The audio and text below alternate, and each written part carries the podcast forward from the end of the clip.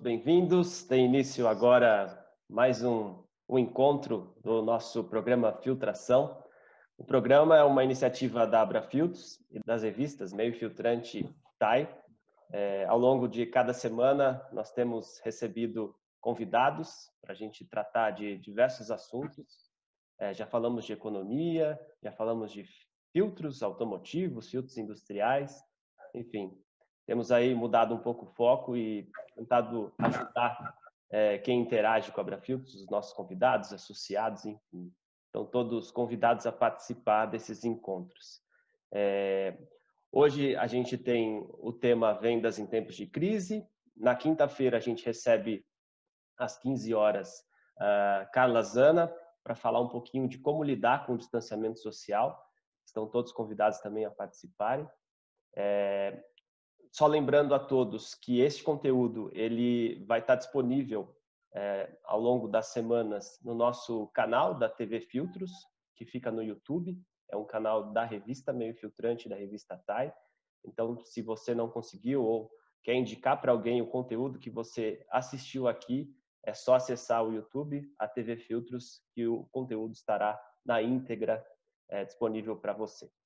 Bom, é, queria é, agradecer Marcelo Charra, que hoje nos traz o tema Vendas em Tempos de Crise. Marcelo, ele é sócio fundador da consultoria de aceleração de vendas Inside.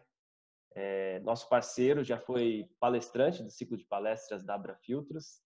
Seja muito bem-vindo, Marcelo. Eu agradeço o convite aí vamos falar bastante sobre vendas aí para ver o que, que a gente consegue é, reverter nesse cenário, né? Isso mesmo. É... Obrigado pelo convite. Obrigado você por, pelo apoio e pela presença aqui para nos ajudar nesse momento. É, bom, como o Marcelo disse, é, é, legal que vocês utilizem o chat para dizer qual segmento atua. É, ao longo da, da explanação dele, se vocês quiserem já enviando as perguntas, a gente vai separando aqui e Marcelo vai, vai ter um tempo para responder é legal essa interação, então a gente escolheu essa plataforma para que isso aconteça mesmo. Então, é, fiquem à vontade e participem, a gente vai gostar muito. Marcelo, é, eu queria iniciar, eu vou iniciar da mesma forma que eu iniciei a nossa, o nosso último programa, é, trazendo um pouquinho é, da, do cenário e de forma bem superficial mesmo, porque a gente tem, acho que, noção da crise que a gente está vivendo, principalmente na parte economia. É, e o professor Roberto Dumas, que é analista econômico, especialista em China, principalmente, ele trouxe uma visão é, bem, digamos, pessimista é, por tudo, principalmente para esse ano. É, ele uhum. disse, entre outras coisas, que esses, este ano as empresas só querem sobreviver, ninguém vai investir. É, a gente, eu particularmente tenho lido que é, dois, três meses ainda a gente vai sentir os efeitos e, e que esse ano praticamente acabou. É, com base nisso, nesse cenário, é, eu deixo aí é, esse tema vendas em tempos de crise para você nos dar um, uma luz, hum. se é possível falar assim. Legal. Bom, obrigado novamente então pelo convite. A gente vai falar aqui então sobre vendas. De fato, o cenário econômico, é, bem da verdade, ninguém sabe muito bem o que vai acontecer, né? Então, é, é uma, como nunca aconteceu essa, essa situação anteriormente, então a gente está mais ou menos no escuro, né? É, nós que estamos na área de vendas, assim, o, o, vendedor ele nunca acredita que não vai vender, né? Senão ele não sai nem de casa. Até a gente vai postar uma dica da semana. Estava comentando sobre aquele filme O Poder uh, A Fome de Poder, do, do, McDonald's, é um filme já meio conhecido, tem no Netflix, recomendo para que todos assistam. Mas ele mostra no trechinho do filme, mais precisamente no minuto 3 e 45, então quem não tiver, quem já tiver visto, convido que, que revisite, que ele mostra o Ray Kroc, que vai ser o cara que depois vai descobrir os irmãos McDonald's e vai transformar o McDonald's no império. Esse cara é um vendedor, nessa oportunidade ele vende uh, mixer de milkshake, ele vende uma máquina que faz seis milkshakes ao mesmo tempo, sendo que naquela época, quando a lanchonete tinha uma máquina de milkshake, já era suficiente, porque tinha meia hora, 40 minutos para entregar o pedido, então nunca teve um gargalo de produção de milkshake. Mas ele chega em determinado momento, depois de receber lá 10, 20 nãos ao longo do dia, como todos nós que somos de vendas já passamos por esse cenário, ele encosta numa, numa, num hotel de beira de estrada, e nessa, nesse hotel ele entra, já meio tarde para a noite, ele senta na cama, faz uma ligação para a esposa dele, a esposa dele é, disse, e aí, como é que foi o dia? Ele já, mesmo sem ter sido bom, ele, como um bom otimista que é, já no final do dia, diz, ah, foi legal, aconteceram algumas coisas, a esposa dele meio que não acredita na, nessa situação, mas diz, ah, então tá bom, tal. Ele fala, cara, então deixa eu pensar aqui um pouquinho, desliga o telefone, e aí ele vai, levanta para pegar uma bebida no quarto, é, ali um vinho, alguma coisa desse tipo, e quando ele levanta ele vê um, um vinil, um disco, um tocador de vinil e um disco de vinil, escrito O Poder da Positividade. E aí ele coloca esse disco para tocar e nesse disco tem uma mensagem de autoajuda. E ele diz, cara, você tem que pensar positivo porque está cheio de gênios que não empenharam seus esforços, não tiveram persistência, etc. Então, para todos nós que estamos aqui, eu acho que apesar do momento ser crítico, é, talvez muitos empresários brasileiros aí já passaram por situações adversas. Claro, nem tanto quanto essa que a gente vive agora, mas brasileiro já está acostumado a, né, quando você pega taxas de juros de bancos brasileiros, você, cara, é, é uma coisa é, é, é, desestimulante, vamos dizer assim. E os, os, os, empresários já viveram isso, já viveram anos de terem grandes perdas é, e tudo mais. Então, acho que a gente tem que manter a cabeça erguida aí. É, eu não, não, não, acredito que o ano acabou, acredito que ainda falta bastante ano para acontecer. Acredito que a gente está entrando numa nova era, inclusive de consciência corporativa e de consciência da humanidade, em que outras coisas vão passar a ter valor. E é preciso que a gente continue remando. Né? sobre desistir ainda é, e recomeçar, né, eu sempre dei um peso muito grande para a palavra recomeço. Para mim era uma coisa, cara, eu tentei, não deu certo, estou recomeçando de novo, etc. Tal. Mas o recomeçar, ela tem um lado bastante positivo, que é o momento em que você tem para continuar seguindo para o destino que você sempre quis. Né? O negativo é a desistência e não o recomeço. O recomeço significa, cara, eu apanhei, eu perdi, ou eu não, não entreguei aquilo que eu queria, mas a partir desse momento eu me proponho a recomeçar e continuar caminhando.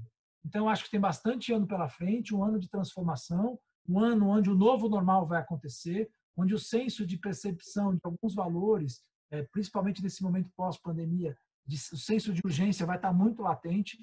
Então, a gente precisa trazer para a nossa realidade, para as nossas soluções, é, como é que a gente, de fato, é, resolve problemas dos nossos potenciais clientes. Eu acho que esse é o princípio da saída. Se eu tenho um produto que mais ou menos resolve um problema, eu vou ter menos valor. Nesse momento, você tem que ter muita entrega, tem que ter muito valor a sua entrega tem que, de fato, resolver problemas. Se, por um lado, as empresas não vão investir do ponto de vista de crescimento, etc. e tal, elas vão ter que, para se manter, continuar investindo. Porque ou elas fecham ou elas continuam investindo. Só que esse investimento é algo cada vez mais essencial. E aí entra uma, uma, uma situação bem relevante, eu estou me estendendo um pouquinho aqui na economia, mas só para passar esse cenário que eu acredito situação relevante que todos os mercados são capazes de se, é, de se reinventar. Vou dar um exemplo. Né? A gente tem um parceiro aqui que trabalha com perfil comportamental.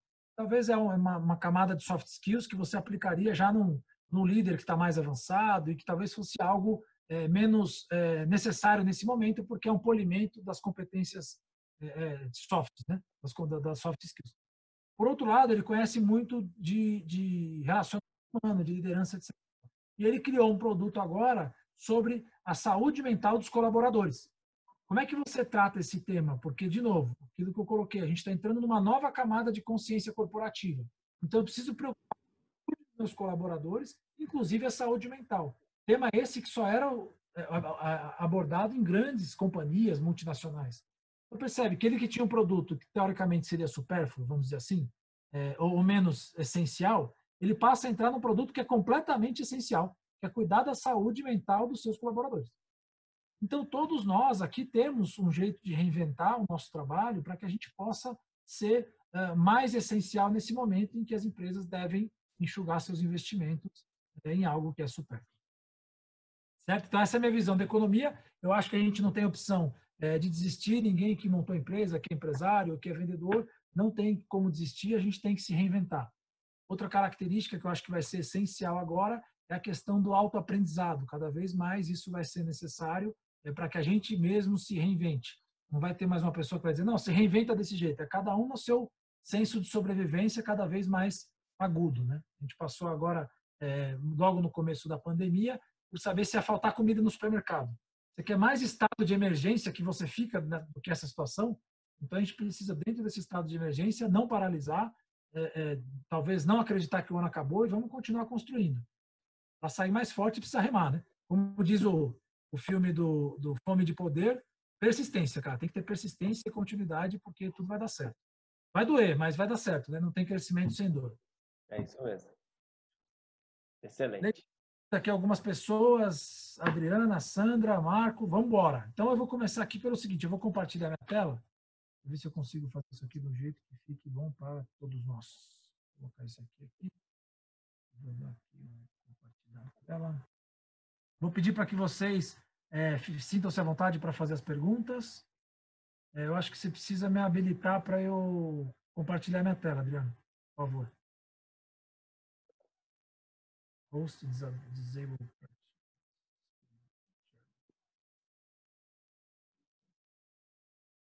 Aí. Share. Estão todos vendo minha tela? Aqui sim. Estão vendo o, deixa eu ver que eu acho que vocês estão vendo uma outra tela aqui que não é o. Peraí. Vocês não estão vendo a tela de apresentação, né? Não. Tá vendo o, a segunda? Peraí, deixa eu só mexer. Meu share, eu quero essa daqui. Agora sim. Agora estão vendo, né? A tela Não. cheia. Não, continua a mesma tela.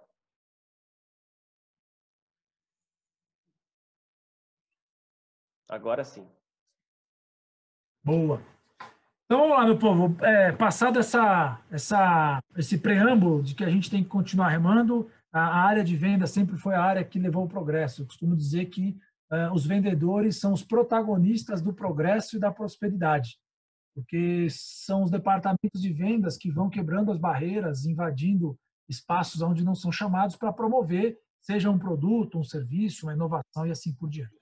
E o que a gente vai falar aqui é de vendas, é, basicamente, como é que a gente constrói um processo de vendas escalável. E ele não é diferente no momento de crise. Apesar da gente viver em crise, a gente tem alguns é, pré-requisitos que a gente deve seguir para que ele seja eficiente.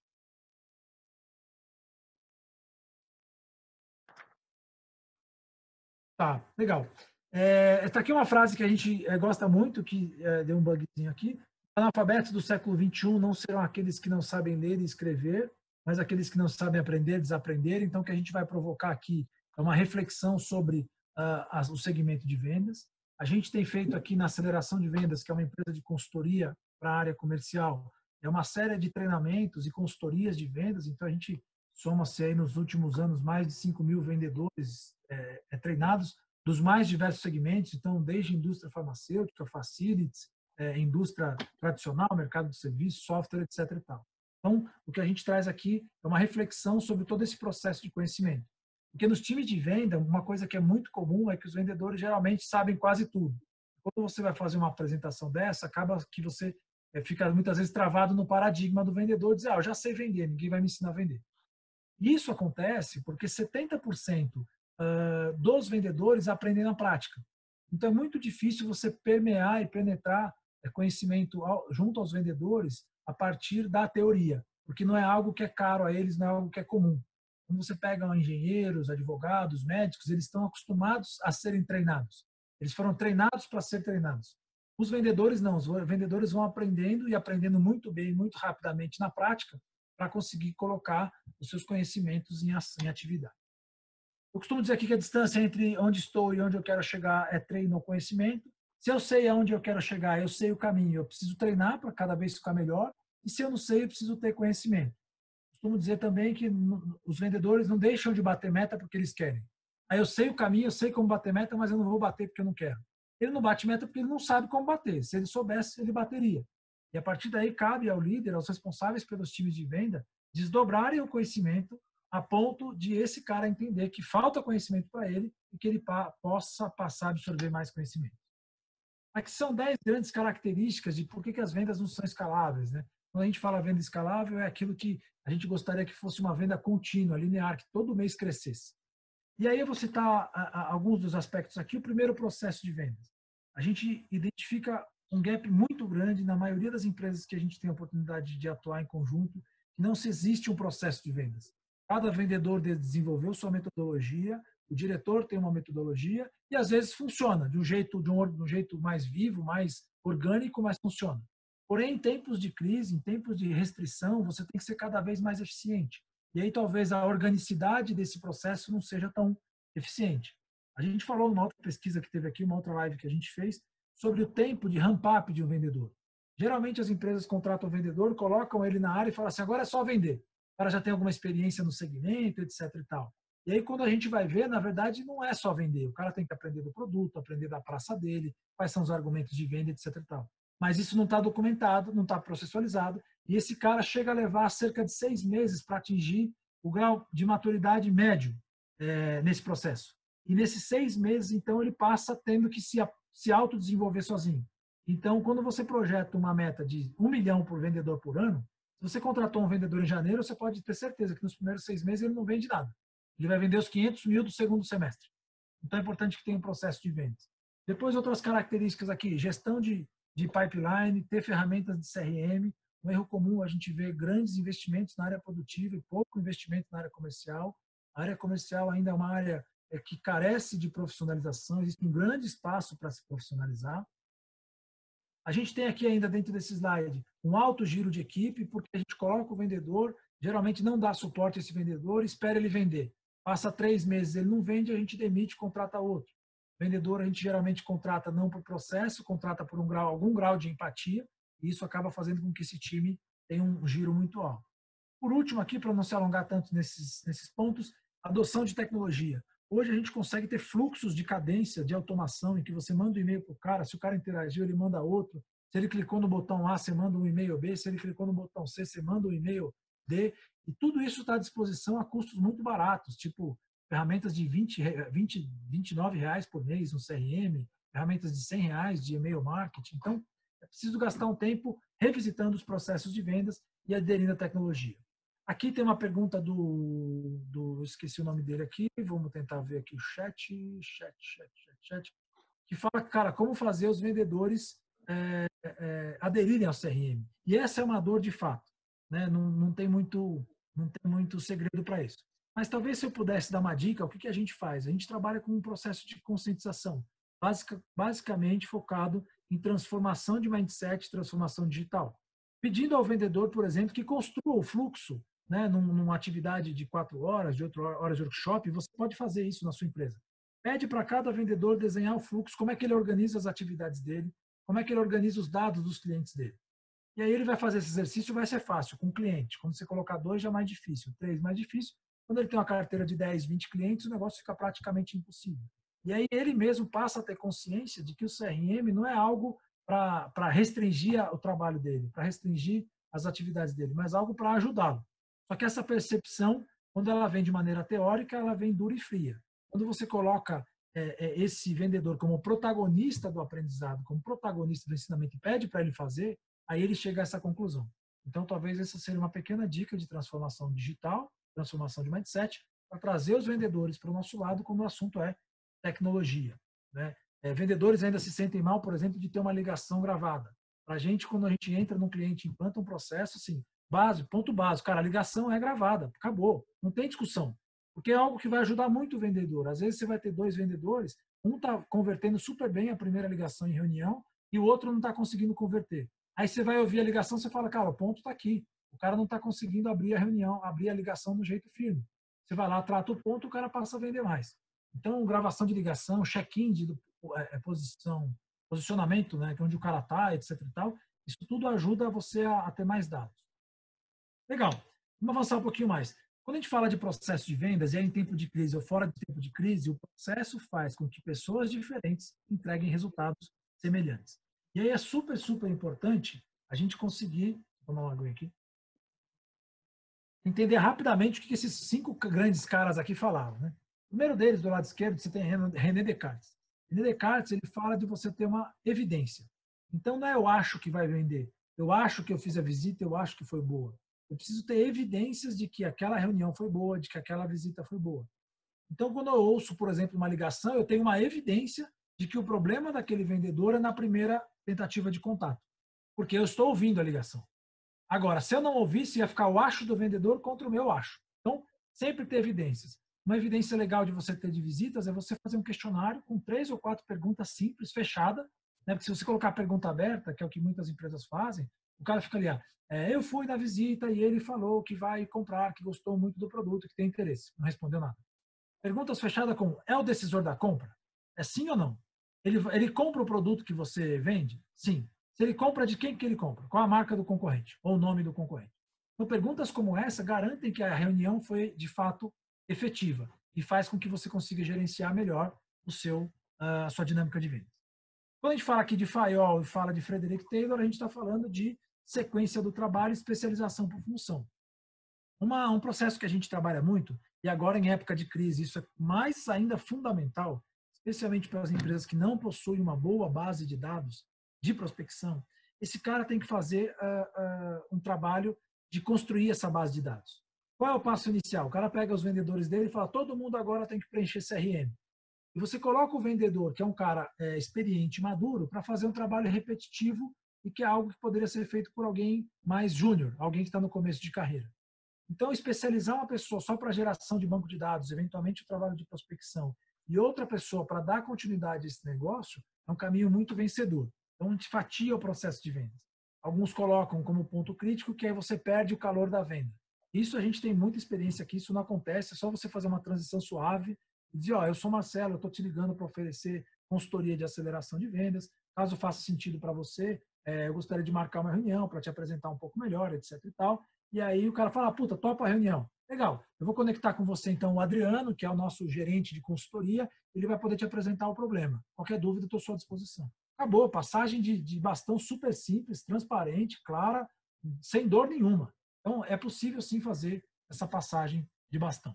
A gente tem o Pareto, que é a, a, o famoso o 80-20, né? quer dizer, onde é que eu apoio meus resultados, qual perfil de cliente faz mais sentido eu explorar, e Eduardo Deming, que é o famoso PDCA, P de planejar, do, é, do inglês, né? de fazer, C de checar e A de agir. Então, eu estou o tempo inteiro revisitando minhas métricas e, a partir daí, evoluindo o meu processo de vendas. Parece simples, é simples, mas é trabalhoso. Então, tem que gastar uma energia. Eu costumo dizer também que empresas quebram não por falta de vendas, e sim por falta de prospecção. As empresas, em geral, em momentos de crise ou momentos normais, são muito boas de vender. Só que elas vendem pouco. Quando eu digo vendem pouco, elas têm uma taxa de conversão de proposta para fechamento muito alta. Ou sei lá, cada cinco, cada dez propostas que entram, os caras fecham cinco, fecham seis. Porque como é uma questão de subsistência e provavelmente o diretor ou o dono está muito próximo, ele acaba convertendo as oportunidades que aparecem. O problema é que aparece pouca oportunidade. Então é melhor que essa taxa seja um pouco menor, mas que eu tenha muita oportunidade entrando. Então, a grande solução para uma empresa conseguir crescer é a prospecção. A prospecção ela consome 70% do processo de vendas, é, e aí é, a gente vai falar disso um pouquinho mais adiante. Beleza. Aqui é uma, uma leitura do nosso framework, como é que a gente estrutura e fatia esse processo de vendas. Então, a gente tem ali, primeiro, uma camada de pré-requisitos, em que eu olho minha base de dados, olho meu perfil do cliente, olho se minha oferta de produto está boa, se meu time de vendas está boa, se minhas comissões são boas, se meu processo está documentado, se meu software é bom e quais são os indicadores que eu, que eu olho. Então, quais são os indicadores, né? Então, essas oito camadas são os pré-requisitos que a gente analisa no processo de implantação de vendas. Eu recomendo que vocês analisem nos, nos negócios de vocês. Depois disso, você tem três grandes frentes de geração de oportunidade. Então, essas três grandes frentes são a gente chama de corpo a corpo, a venda mais tradicional, aquela que encontra o cara no elevador, no evento, etc. Tal. Ainda aqui no item 2, a gente tem o que a gente chama de Code Call 2.0, para fazer todo, fazer todo o processo de mapeamento, stalkeamento desse lead, ver se esse cara tem possibilidade de conexão e tudo mais. É, e aí, depois você tem, eu vou falar bastante disso aqui no, no próximo tópico, que é LinkedIn. Tá? É, referral marketing por indicação, aqui são quatro camadas de garantia de receita. Uma delas, sucesso do cliente. Eu preciso monitorar se meu cliente está satisfeito. Geralmente eu vou perder meu cliente para eu saber que ele estava insatisfeito. Ele dificilmente vai falar que está insatisfeito antes de, de romper o contrato. Ou vai falar muito sutilmente. Então, monitore isso, sucesso do cliente. Depois, estratégias de upselling e cross-selling. Eu consegui vender mais do que eu já vendo, ou eu consegui vender outros produtos que são complementares ao que eu vendo. Em geral, quando a gente aplica essa atividade em qualquer empresa, de qualquer segmento, falando de farmacêutica, software, enfim, todos os tipos de segmento, é, a gente vê que a cobertura está em, por volta de 40%. Quer dizer, se eu tenho 100 oportunidades de negócio nos meus clientes, vamos dizer que eu tenha 20 clientes, que eu tenha cinco tipos de negócio, é cinco tipos de produto que esse cliente compra. Geralmente é ocupado apenas 40%. Quer dizer, na média, nas empresas, a gente tem possibilidade de dobrar o faturamento, fazer o faturamento duas vezes e meia, sem ganhar nenhum novo cliente, só explorando as oportunidades de up e cross-selling. Isso é uma coisa que a gente tem, que a gente chama de matriz de oportunidade, em que eu coloco as minhas linhas de negócio nas colunas e coloco meus clientes nas linhas. E vou fazendo um, uma, eu vou pintando, por exemplo, de verde, vermelho e amarelo. Vermelho é aquele cliente que já compra o produto 1 e não, e não pode comprar mais. Desculpe, ele não compra e não vai comprar, porque ele não consome. Amarelo é aquele que já compra, mas pode comprar mais. E verde é aquele que não compra e pode comprar. Então você faz uma matriz de semáforos com todos os clientes linha a linha e com todos os produtos na coluna. E você vai ver, tenho certeza que vai dar em 35% e 40% de taxa de ocupação. Legal. Ainda no referral, que tem o, que é o famoso marketing por indicação. Todos nós aqui dessa live devemos já ter vendido por indicação. Só que isso acontece de um jeito muito espontâneo. Então é importante que você tenha um programa de indicação, um processo de indicação. Nós aqui na Inside, a gente está evoluindo nesse processo e criando canais e estimulando que as pessoas indiquem. Então, geralmente, a gente espera a indicação de uma pessoa que está muito satisfeita com o nosso produto e quando der na telha. Mas olha que legal, se eu estiver monitorando o sucesso do cliente, sabendo se ele está satisfeito ou não, se ele estiver muito satisfeito, eu posso dizer para ele, cara, então me indica alguém. E a partir daí eu começo a ter um processo também de indicação. É uma outra fonte de geração de oportunidade. E por último, marketing digital. Tanto da parte da empresa, que não é a nossa esfera, não é onde a gente navega, mas tem o marketing institucional da empresa, Instagram, redes sociais, etc. E, tal, e do que a gente chama de social selling, que é o ter, então, os vendedores fazendo esse processo, ou alguém da empresa fazendo o processo de vendas via uh, internet, via uh, LinkedIn, principalmente em vendas B2B. LinkedIn é poderoso. Por fim, aqui no nosso framework, esse framework que a gente chama aqui de Sales Science Framework é uma metodologia que a gente desenvolveu de aceleração de vendas em que a gente tenta fazer com que as vendas, tenta não, a gente faz com que as vendas sejam mais científicas do que é, é, orgânicas ou do que espontâneas, vamos dizer assim. Aí a gente vem para um processo de qualificação, a gente tem duas grandes metodologias aqui, uma que a gente chama de BANT, B-A-N-T, se a pessoa tem budget, autoridade para comprar o seu produto, necessidade de comprar o que você vende se está no tempo de compra. Essas quatro perguntinhas podem ser básicas numa primeira reunião, numa primeira ligação é, ou numa primeira videoconferência. Então, preciso qualificar esse cara. Uma outra metodologia bastante conceituada chama-se spin selling, em que eu faço perguntas de situação, problema, implicação e necessidade, e a partir daí eu desenrolo todo um fluxo de conversa, gerando a necessidade do meu cliente de comprar o que eu vendo. E a gente tem, no fim, a, o processo de fechamento. Então, quando a gente avalia isso e fatia isso, a gente vê que 21 das 30 atividades mapeadas que estão dentro dessas atividades aqui 21 estão ligadas à prospecção, ao processo onde eu ainda não tenho orçamento. Só eu consegui achar o cara para o cara falar, putz, legal, quero uma, quero uma, uma proposta. Antes disso, a gente tem 21 passos que não são, uh, uh, uh, que são só de prospecção. Isso representa 70% de atividades de pré-vendas ou de inside sales e 30% de atividades de vendas. Por isso que para a gente é muito claro essa cisão entre 70% de atividades de vendas e 30% só que é vendas. Opa. 70% de atividade de prospecção e pré-vendas e 30% de vendas. Lembra que eu disse que, os, os, em geral, os profissionais são muito bons nesse 30%? Porque, em geral, tem pouca oportunidade e quase todas que tem, o cara tem que dar o sangue e tem que fazer o máximo. Ele consegue ter uma boa taxa de conversão. Em média, segundo alguns estudos que a gente tem, em torno de 40% a 50% de tudo que o cara consegue colocar orçamento, quando é pouco a quantidade, ele dá o sangue, dá desconto, ele faz tudo e consegue converter bem. Quando você aumenta esse número, esse percentual cai e é natural. E é isso que a gente quer. Depender menos de poucos clientes e depender mais de muitos clientes. Chegando então no processo de prospecção, aqui tem uma, uma análise de quantas atividades tem nesse processo, desde eu analisar todos os dados, construir minha base de clientes, etc. Tal, criar um processo de prospecção de telefone que eu ligo, se o cara atender, eu falo o quê, se ele não atender, se ele me disser sim, se ele me disser não. Depois tem o processo do vendedor e a partir daqui é um processo de pós-venda.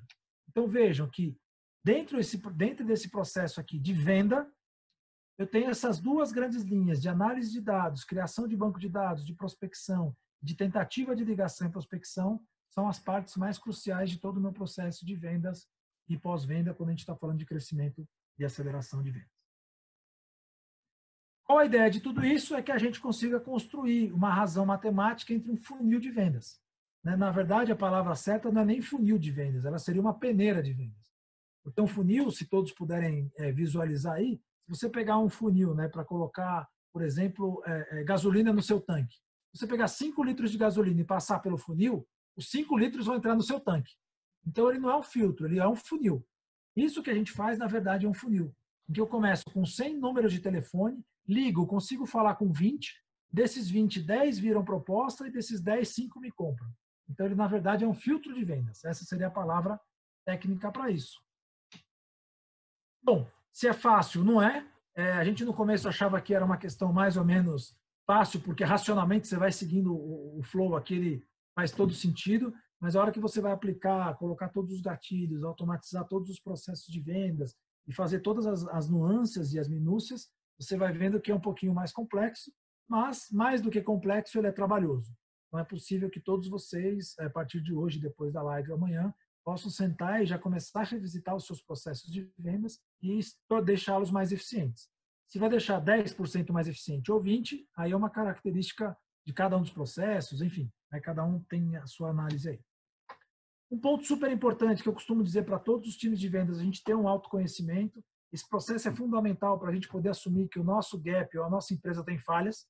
É, então, eu, como vendedor, digo: ah, já sou bom para caramba, já vendo para caramba, não estou vendendo por causa da crise. O que, que você pode fazer para diminuir a crise? Nada, só ficar em casa. Então, você só pode fazer por você. Nesse senso de subsistência, utilize o senso de sobrevivência e de subsistência para você sobreviver e para você subsistir. Não adianta você ficar criticando a crise e não prospectar. Não adianta você criticar a crise e esperar o ano passar. Então, se autoconheça nos pontos que você precisa ter de melhoria, ou quando eu falo autoconhecimento, pode ser o conhecimento da sua própria empresa, do seu próprio processo de vendas. Quando a gente fala em processo de vendas, há uma dor muito grande, que são os vendedores dizendo, não, mas venda é relacionamento.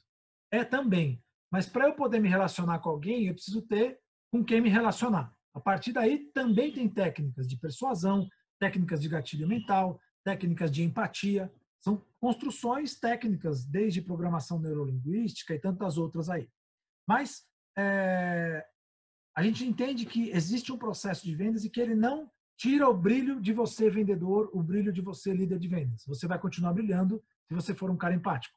Mas é mais legal você ser empático com 100 potenciais clientes do que você ser empático só com 20 clientes. Então, eu vou passar um videozinho aqui, eu acho que vai dar para ouvir o áudio, é um vídeo que explica bem essa questão. Vocês estão vendo meu vídeo, eu acho que vai dar certo o áudio aqui. A questão do processo de vendas. Veja só.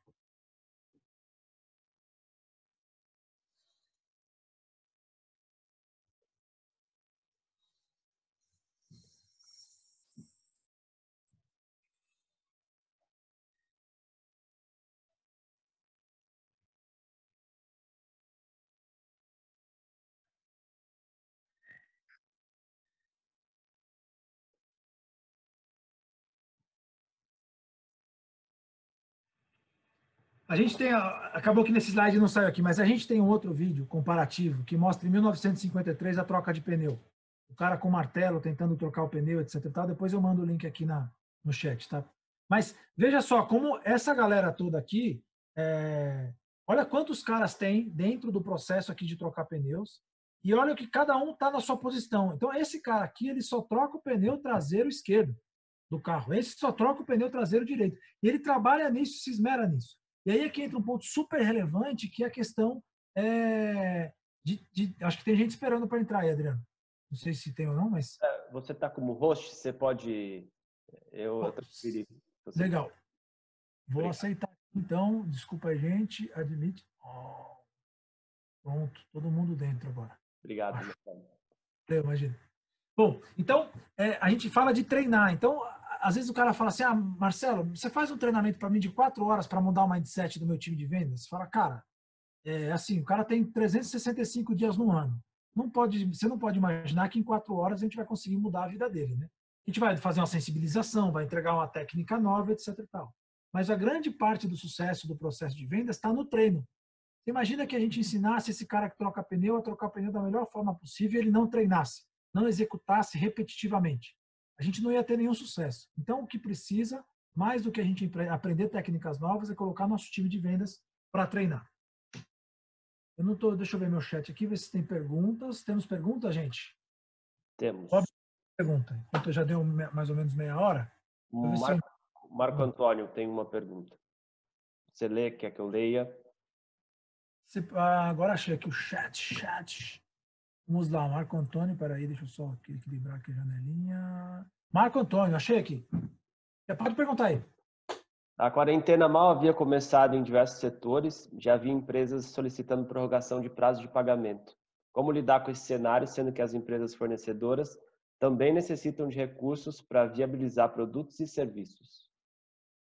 É, aí entra num, num cenário é, é, mais de gestão de fluxo de caixa, que não é muito a nossa pauta aqui, mas basicamente a, a, a, o caminho quase que único é você cascatear esse não pagamento.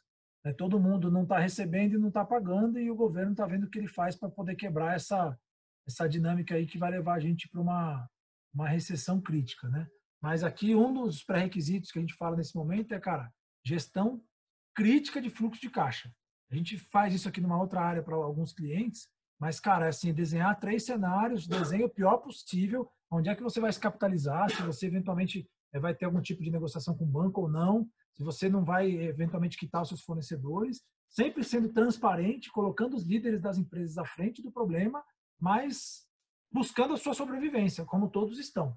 Então, aqui é um, é um processinho de fluxo de caixa, teria que entender um pouco melhor, mas o imediato é cascatear isso para a próxima ponta. Nós também fomos impactados, não só com cancelamento de, de treinamentos, com postergação de treinamentos e alguns com postergação de pagamentos. Mas aí é uma gestão fina do fluxo de caixa. Beleza. Então, quando puder, autorize os pedidos de entrada do programa. Uh, Antônio Gattai, tudo bem, Antônio? É, como você está trabalhando neste momento com novos clientes, nesta abordagem que você ainda passou? É, abordagem, digo, os processos de venda. Vou responder essa que acho que faz todo sentido aqui. Assim, a gente continua seguindo o mesmo processo que a gente faz, a gente reduziu a quantidade de ligações. É, nas primeiras semanas a gente ainda fazia ligação, mudou o script, um script dizendo, cara, eu sei que eu estou te ligando, é, assumindo o cenário, que o cenário ainda é crítico, mas eu estou te dizendo para, estou te ligando para dizer que a gente tem de novidade, que pode colaborar. A gente tem um curso EAD que é free, que a gente disponibilizou um, um primeiro módulo para algumas empresas. É, então a gente foi mais nesse sentido de ajudar. Por outro lado, o nosso processo de trabalho no LinkedIn, eu vou falar dele logo em seguida aqui, a gente intensificou muito. Então, a gente tem conectado, a gente na última semana conectou mais de 1.500 pessoas, não solicitou conexão, entrou no perfil da pessoa, viu qual é o perfil de consumo de conteúdo, o que, que ela posta, nos conteúdos que faziam sentido para a gente, a gente deu like, interagiu, mandou mensagem, ou seja, mantendo a rede viva. Porque ao sair da crise, as conexões vão continuar existindo. Então, manter o contato com os clientes é o passo número zero. E aí talvez você tenha que ser criativo o suficiente para criar assunto. Quando a gente tiver essa quantidade de lives que está tendo, inclusive essa que nós estamos tendo agora, é um jeito de você se manter conectado com a sua rede. E você continuar mostrando o seu trabalho, o seu serviço e se manter vivo durante a rede. Então, a sugestão é crie conteúdos e mantenha-se ativo, porque a hora que passar vão continuar sendo pessoas com relacionamentos construídos. Certo? Vamos lá, mais um aqui. É, vou seguir então, certo? Daqui a pouco a gente volta para mais perguntas. Acho que deve ter pergunta para cima lá. É... Vou dando uma olhada aqui. Tá, legal. Se tiver, você me interrompe aí. Beleza. Vamos seguir aqui um pouquinho mais. Já passamos o nosso vídeo. O que acontece? Quando a gente desenha um processo de vendas escalável, e de novo, reforço, mesmo em tempos de crise, o processo é o mesmo. Se você eu falar para você assim, ó, me lista as mil pessoas que estão no seu LinkedIn e que podem te comprar. Se você responder essa pergunta agora, você não tem mais o que fazer. Mas eu garanto que 99% das pessoas que estão me assistindo aqui não tem isso pronto. Nós, por um acaso, temos, não porque a gente é bom, porque a gente é foda pra caralho, mas é porque a gente vive disso. Essa é a nossa estratégia. E a gente pratica e vende o que a gente faz. Então, existe um recurso no, no, no LinkedIn, chama Sales Navigator, que é uma ferramenta à parte do LinkedIn, é do próprio LinkedIn, mas você paga um valor a mais para poder utilizar, em que você pode selecionar ali no pacote mais básico 1.500 profissionais estão alinhados com o seu perfil de compra. E nesses 1.500 você consegue saber toda a movimentação desse cara na rede. Então o LinkedIn diz o seguinte, ó, Luiz Catânio, é um, eu, vamos dizer que o Luiz Catânio seja meu lead. Ele vai lá e diz, Marcelo, Luiz Catânio acabou de publicar um artigo. Eu vou lá, leio o artigo e se eu gostar eu interajo com ele ou não. Então percebe que isso são trabalhos de escalabilidade de vendas que podem perfeitamente ser feitos agora. Aliás, agora é um ótimo momento para isso, porque inclusive o próprio LinkedIn é, identificou um número maior de, de interações e de movimentação da rede. Mas quando a gente aplica um conceito de crescimento escalável, a gente quer aplicar hoje e quer dizer o seguinte, quer falar, cara, é, acabei de aplicar, eu quero saber se vai dar dinheiro é, amanhã, se já vai crescer minhas vai dobrar minhas vendas amanhã. Não, é um processo longo ele está mais, muito mais para essa linha verde claro, em que é um processo sinuoso, e que você cresce, cai, cresce, cai, cresce, cai, mas tem uma tendência de elevação, do que esse processo linear que está na linha azul mais escura. Então, é um processo, um trabalho contínuo e de muita energia e de muito esforço. Perfeito. Vamos falar agora, então, de prospecção. Prospecção que é 70% das nossas atividades. Passo número um. A gente definiu o perfil do nosso cliente ideal. Então, se a gente fizer essa atividade, a gente faz com frequência nas empresas, mas se você fizer no seu time de vendas e perguntar para duas pessoas diferentes, dizendo assim, qual é, meu, qual é o nosso cliente ideal? Aí um vai responder, cara, certeza que é do setor automotivo. O outro vai dizer, cara, certeza que é do setor imobiliário, por exemplo. Tá? Você vai ver que falta uma unidade. E essa primeira evidência é uma evidência de que o seu processo de vendas já está com um ponto crítico logo no start em que você não tem certeza qual é o seu cliente ideal. Como resolve-se isso? A gente tem essa tabelinha, esse material vai ficar disponibilizado para vocês depois, em que você tem algumas características aqui, a gente citou algumas, mas você pode criar outros dados. Tá? Preferencialmente que esses dados possam ser informações públicas ou que você consiga de uma maneira é, mais ou menos fácil na internet, conversando com alguém na empresa. Então a gente primeiro coloca sempre três perfis de clientes um perfil de cliente ideal, que é aquele cara, cara que me compra rápido, que minha solução é aderente, que ele paga em curto prazo, que ele é um, cara que eu já trabalhei várias vezes, enfim, aquele que a sua solução encaixa como uma luva. Né? E aí, nessa, nessa, nesse ponto, é, é assim, às vezes vai ser, por exemplo, você atua muito no segmento farmacêutico. Cara, sua solução está redonda para o farmacêutico. Você já atendeu a 150 farmacêuticas que existem no Brasil? Não. Então começa por elas, porque a sua solução está encaixadinha. Então, o perfil ideal para você seria, cara, farmacêuticas, é, porte aparente. As farmacêuticas, em geral, as, a maioria é grande, mas vamos dizer que você pode entrar no LinkedIn lá e saber por número de funcionários, né, acima de 150, 200 funcionários. Localização, só quero as farmacêuticas da região sudeste ou só de São Paulo. Dores mapeadas. O que, que eu vou resolver nessa farmacêutica? Ah, ela tem um problema porque ela trabalha em dois turnos, ela tem um problema de insalubridade. Ela tem um problema que eu já conheço e que eu sei resolver. Quais são as implicações desse problema? Ela perde dinheiro em auditoria, ela perde dinheiro em fiscalização trabalhista. Quais argumentos o meu produto tem que sanam esses problemas? Quais são os envolvidos nessa tomada de decisão? Eu vendo para o RH, eu vendo para compras, eu vendo para o diretor de operações? Qual é o valor estimado desse meu cliente ideal? Cara, meu cliente ideal ele compra entre 150 e 200 mil. Então, cara, esse cara é o que eu vou buscar. E qual é o tempo de negociação? Ah, geralmente as empresas nesse perfil que tem esse problema eu consigo vender em três meses, em seis meses, em um ano. Quando você define o perfil do cliente ideal, o que, você está fazendo? Se eu vou ter que botar toda uma energia para vender ou para caçar, eu quero caçar aquele, aquele, aquele javali mais gordinho. Eu não quero caçar qualquer coisa que apareça na minha frente. Saio para pescar javali, pego e pesco para caçar javali e caço um tatu. Se eu vou caçar javali, eu vou levar munição para javali e assim por diante. E assim é também a gente quando vai prospectar os nossos clientes. Cara, eu vou mirar no maior. Se por acaso vier outros, eu analiso se eu quero ou não. Porque na outra ponta do cliente ideal, tem o cliente não qualificado. Nem todo mundo que te liga para te comprar é seu cliente potencial. Para pegar um caso de exemplo de, do mercado de eventos, né? Você tem ali um buffet que cobra, sei lá, do 350 reais por cabeça. Você tem buffets que cobram 150 reais por cabeça, por pessoa. Se um cliente te liga e diz, cara, eu vou fazer meu evento na cidade, uma cidade pequenininha, num salão atrás da igreja, com uma decoração humilde, e você tem 350 de ticket por pessoa, esse cara não vai te comprar. Não adianta você passar dois meses mandando cardápio, se relacionando, tentando vender para ele, porque ele não tem punch para te comprar. Né? E dizer não é a principal forma de você ter foco no seu cliente ideal. Então, tem clientes que é o que eu adoro, o que eu mais quero. Tem clientes que não são qualificados para eu atender, porque eu vou gastar uma energia grande com esse cara, esse cara não vai funcionar. Né? Falando do setor farmacêutico, por exemplo, em geral, pagam com 90 dias. Se você não tem fluxo de caixa para entregar seu produto e receber 90 dias, esse não é um segmento bom para você. Então, é bom, melhor que você perceba outro. E tem um perfil qualificado, que você diz, cara, esse cara nem é tão ruim que eu não atendo e nem é tão bom que eu vou caçar. Mas a hora que eu chegar nele é um cara que me interessa com algumas condições. Então, a primeira coisa é você entender quem é seu alvo, quem você quer é, prospectar, quem você quer atingir, para quem você quer vender. Legal? Beleza, vamos lá. Então, falando de LinkedIn. Depois, quem, quem algum, alguém que está aí na live tem LinkedIn Sales Navigator? Ou alguma extensão do LinkedIn, o Premium, alguma extensão paga?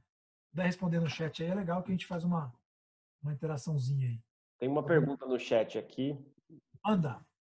Quando o meu vendedor diz está difícil, ninguém compra, eu não tenho para quem vender, o que fazer? É, a resposta que eu pensei, ou... Não, não vou dar a resposta que eu pensei, não, porque ela, ela, ela não é justa. É... O que, o que, quando o cara faz essa pergunta, nitidamente ele está mostrando que ele não sabe o que fazer. E se ele não sabe o que fazer, não adianta você continuar cobrando ele para que ele tenha a solução, porque ele está dizendo, cara, o que fazer? Eu não sei o que fazer. O cara não está conseguindo. Lembra aquele slide que eu mostrei lá atrás? Cara, se o cara não está conseguindo, não é porque ele não quer, é porque ele não sabe. Então, cabe a você, líder, dono da empresa, prover conhecimento para ele. Seu, se você souber, como resolve. E se você não souber, não adianta dar porrada nele. Não, tem que vender. Ele fala, tá bom, como? Aí você não sabe responder. Então, você também tem que ter o autoconhecimento para perceber que você não sabe responder. Se você não sabe responder, é natural que ele não saiba também. E aí você pode, junto com ele, buscar a resposta. Né? Ou você pode pagar um curso para o cara, um treinamento, alguma coisa nesse sentido. Então, quando ele pergunta, cara, o que fazer, Está aí um ponto muito grande de alerta. Ou você deveria ter um processo que já responderia para ele, dizendo assim, cara, lê aqui, ó, tá aqui no meu processo de venda, você lê na página 48, está dizendo como prospectar. Né? O que fazer? Ah, cara, seu problema é prospecção, então segue essa cartilha. Ah, o que fazer? Você está perdendo muito na negociação? Segue essa, uh, essa cartilha. Se você tem um processo de vendas, você tem o que responder para ele. Se você não tem, você possivelmente pode correr o risco de estar tá acelerando os caras e acelerando os caras, você pode não conseguir é, fazer com que ele traga o retorno que você deseja. Certo? Tudo isso que eu estou passando para vocês, cascateiem para eles é, e acompanhe a gente nas redes sociais, que tem muito conteúdo para treinar né, já nas redes sociais. LinkedIn. Então, essa aqui é uma pesquisa que saiu que diz o seguinte: LinkedIn é definitivamente realidade. Fluxos que usam a rede convertem 39% mais. Eu vou deixar uma pergunta aqui, se alguém que está aí, então eu perguntei do LinkedIn se alguém tem uma versão é, paga, e agora a outra pergunta é se tem alguém que vende B2C, que vende direto para o consumidor. Nosso drive aqui está todo para B2B, mas se tiver alguém de B2C, eu posso dar alguma sugestão aqui. Mas basicamente a gente está falando de vender empresas que vendem para empresas, business to business. Então, a gente consegue converter quase 40% mais utilizando o LinkedIn. Por que isso, cara? Porque lá é uma mina de ouro, de ouro. Quem não utiliza, se eu sou fã do LinkedIn, não ganho nada para fazer propaganda deles, até deveria, mas é, os caras são muito, muito, muito, muito bons. Para isso, você precisa começar a utilizar a ferramenta. Como eu disse, a gente está nessas duas, três semanas de quarentena, daqui a pouco vai virar sessentena, né? Porque era para ser 40 dias, daqui a pouco já está virando 60 dias, né? Mas é, é, no LinkedIn você tem, cara, ali o cargo da pessoa, o tamanho da empresa, onde ela trabalhou, o que ela faz, conteúdo, beleza. Primeira coisa que eu preciso saber para usar LinkedIn, qual é o perfil do meu cliente ideal? Se eu não sei responder essa pergunta, volte uma casinha e preencha aquela tabela que a gente mostrou ali atrás. Porque eu preciso saber o nome do cara, eu preciso saber o cargo. E quando eu tenho que saber o cargo, eu tenho que saber, inclusive, o nível hierárquico. Não adianta falar assim, ah, eu vendo para o RH. Tá, mas quem do RH? O business partner, o desenvolvimento humano, o treinamento e desenvolvimento, o gerente de RH, coordenador de RH, analista de RH, diretor de RH, vice-presidente de RH.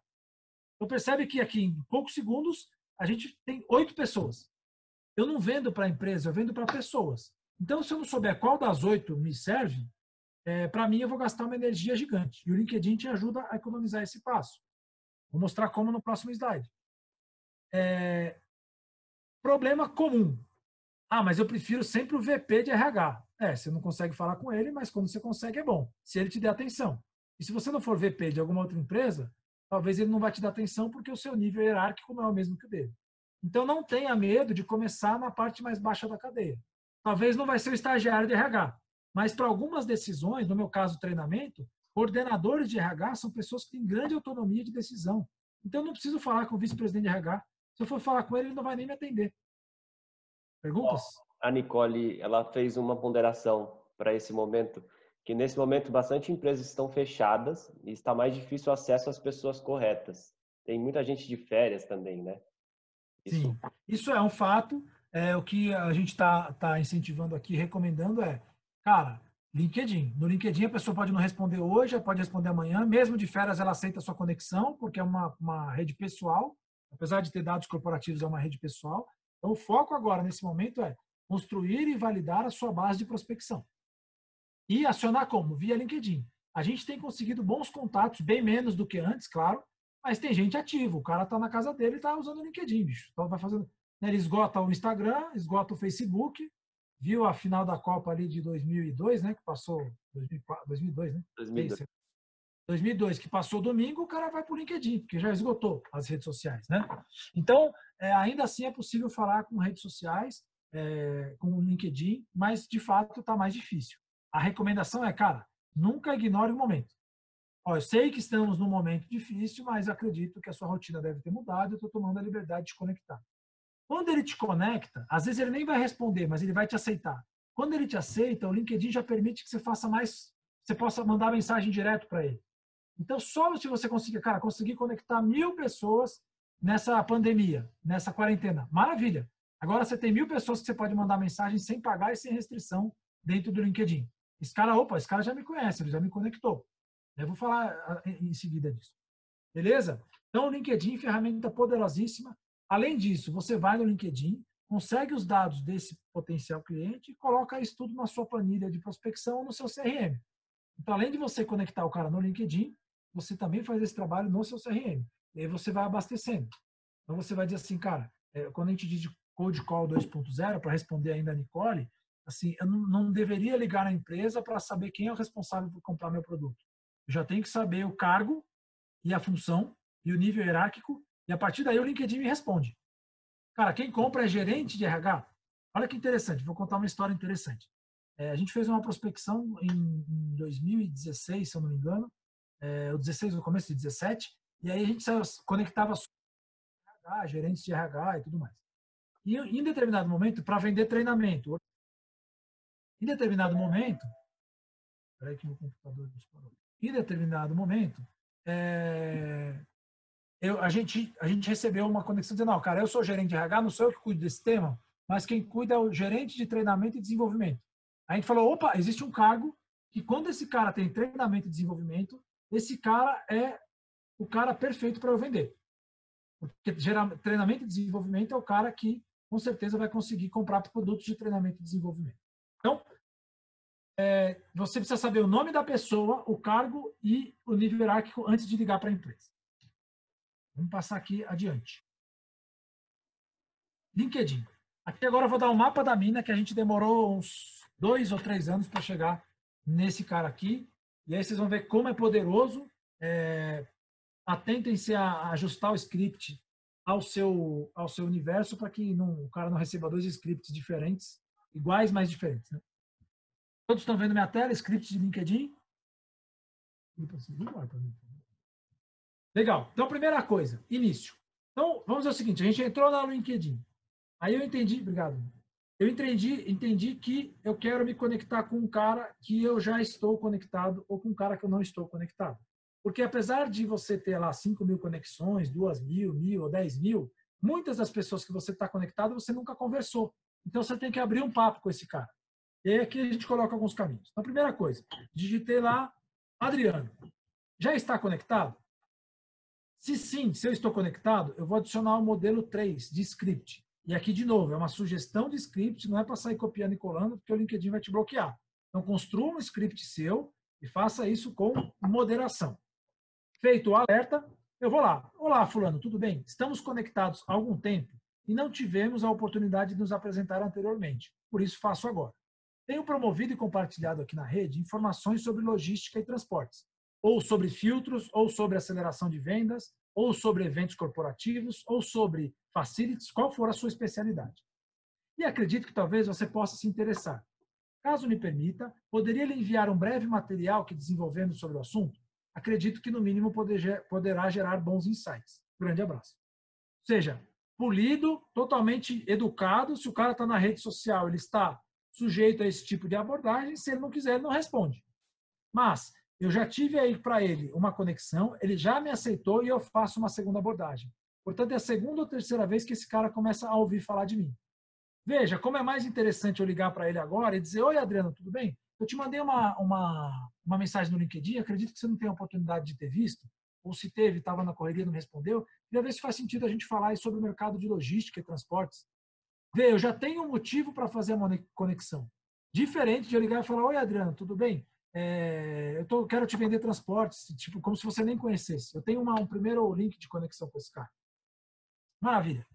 Uh, bom, mas aí eu posso solicitar a conexão do Adriano e o Adriano não está conectado comigo. Eu solicito, é, e aí eu coloco, ele permite o LinkedIn, tem muito mais conversão quando você coloca uma mensagem já nessa solicitação de, de mensagem. Ele inclusive escreve isso lá. Aí você manda o modelo 1. Olá, Adriano, tudo bem? Eu sou o João Lourenço, sou da empresa, sou o gerente comercial da empresa X. Somos uma empresa especializada em soluções integradas de facilities. Tomei a liberdade de solicitar a conexão, pois tenho compartilhado conteúdo sobre facilities na rede e acredito que temos interesses em comum. Então, eu, de novo, estou solicitando conexão para o Adriano, ele está na rede, disponível. Estou dizendo qual é a minha, quais são os meus interesses e por que eu adicionei e a partir daí cabe a ele aceitar ou não. Legal. Se esse cara aqui aceitou, eu vou mandar uma segunda mensagem para ele. Então, eu estou na linha de cima, tá certo? Se esse cara aqui aceitou, eu vou mandar a seguinte mensagem para ele, que é nosso modelo 2. Olá, Adriano, tudo bem? Obrigado por aceitar meu convite. Obrigado por aceitar meu convite. É, conforme eu havia comentado anteriormente, tenho promovido e compartilhado aqui na rede informações sobre o mercado de facilities. E creio que possa lhe interessar. Caso me permita, poderia enviar um breve material que desenvolvemos sobre o assunto. Acredito que, no mínimo, poderá gerar bons insights. Veja que o 2 e o 3 são bem parecidos. Um eu, já, um eu não estou conectado, tenho um script para pedir conexão. Quando ele é, me aceita, eu dou um obrigado e fala que posso mandar um material para ele. E o 3 eu já digo, cara, já estamos conectados, mas como nunca me apresentei, tomo a liberdade de me apresentar. A partir daí, a gente vem para a etapa, para essa etapa, resposta positiva. Então, o cara teve, o cara disse, cara, é... a resposta foi positiva, sim, pode mandar o material. Uma coisa muito comum que acontece aqui, sim, o cara manda um joinha. E aí a gente manda para ele, cara, qual que é seu melhor e-mail? Porque a gente quer, na verdade, que ele nos dê o e-mail dele. E isso acontece, tipo assim, 20% dos casos você vai conseguir o e-mail. Você fala, cara, conectei 100 pessoas, legal. 10 ou 20 vão te dar o e-mail para você conectar. E aí percebe que se esse cara deu o e-mail dele, ele já me aceitou na conexão, eu mandei para ele qual é o meu interesse, ele, corporativo dele, e eu mandei um e-mail para ele. Eu já tenho quatro que a gente chama de touch points, quatro pontos de contato com esse cara. Quando eu ligo para ele, não é mais um contato frio. Ele já me conhece.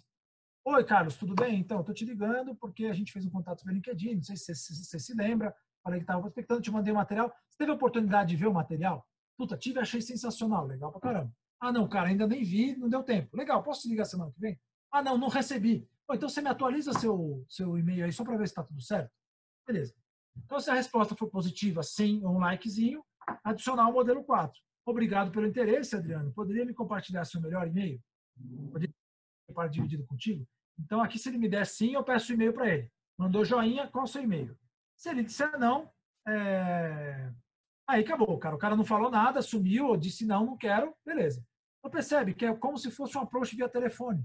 Só que você dá tempo do cara respirar, ele responde quando ele quer, e você vai criando ali um relacionamento digital. Eu costumo brincar que em tempos de distanciamento social, aumente o seu relacionamento digital, né? Para você poder ficar próximo do cara. Beleza. Esse cara que te deu e-mail, você manda o e-mail para ele, resposta foi positiva. É... Né, o cara mandou, puta, quero sim, quero fazer uma reunião com você. Entra no fluxo de prospecção, é, resposta positiva, ele recebeu o e-mail. Se a resposta foi negativa, ele não mandou o e-mail, adicionar e enviar o modelo 5, né? Ó, se o cara não, se ele me deu o e-mail, eu vou prospectar ele por e-mail, mando o material para ele. Se ele não me deu o e-mail, não me respondeu, eu vou dizer para ele, cara, já se passaram alguns dias desde que te enviei o material da apresentação. Se ele não me deu o e-mail, eu vou mandar o material por onde? Pelo próprio LinkedIn.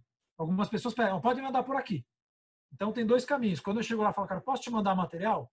Me dá seu e-mail. Eu estou sugerindo e, entre aspas, forçando que ele me dê o e-mail, porque eu começo a ter um grau de conexão mais profundo com ele. Quando ele me dá o e-mail corporativo, eu tenho o e-mail dele.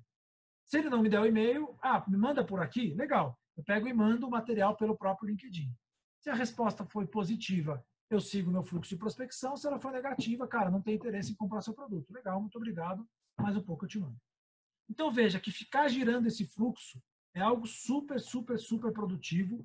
E eu posso citar aqui algumas empresas que a gente entrou fazendo isso. Sangoban foi uma delas. A gente conseguiu entrar lá. Própria Versani Sandrini foi um case bem, bem interessante nosso. É, Merck Sharp, é, Turner, é, Sura Seguradora, Capemisa Seguradora, enfim, cara, quase todos os nossos grandes clientes vieram dessa base de prospecção. Então, posso atestar para vocês que funciona. E agora é o momento de fazer isso, porque é a prospecção digital, ele responde quando ele quiser. Ele vai dizer, cara, não estou na minha mesa. Legal, cara, não estou te acionando na sua mesa, estou te adicionando no, no seu LinkedIn. Você vai responder quando você quiser. Às vezes, domingo à noite, o cara responde. Você não vai ligar para o cara domingo à noite, né? Mas domingo à noite ele está online no LinkedIn. Dica super importante aqui para o LinkedIn. É... Saiu a tela, legal. Para o LinkedIn, é você conseguir colocar é... conteúdos relevantes no LinkedIn. Então, a gente está soltando agora uma dica da semana nos nossos canais, depois eu faço a propaganda deles aqui, nos canais de, de conteúdo da aceleração de vendas, mas dizendo, cara, force-se a escrever um case. Esse esforço cognitivo que você vai fazer para colocar um case que você fez, um projeto que você vendeu, algo que você agregou valor para o seu cliente, vai forçar você a construir uma linha de raciocínio que vai facilitar quando você for contar para um cliente. Mais do que isso, vai ficar escrito e você pode publicar, se for publicável.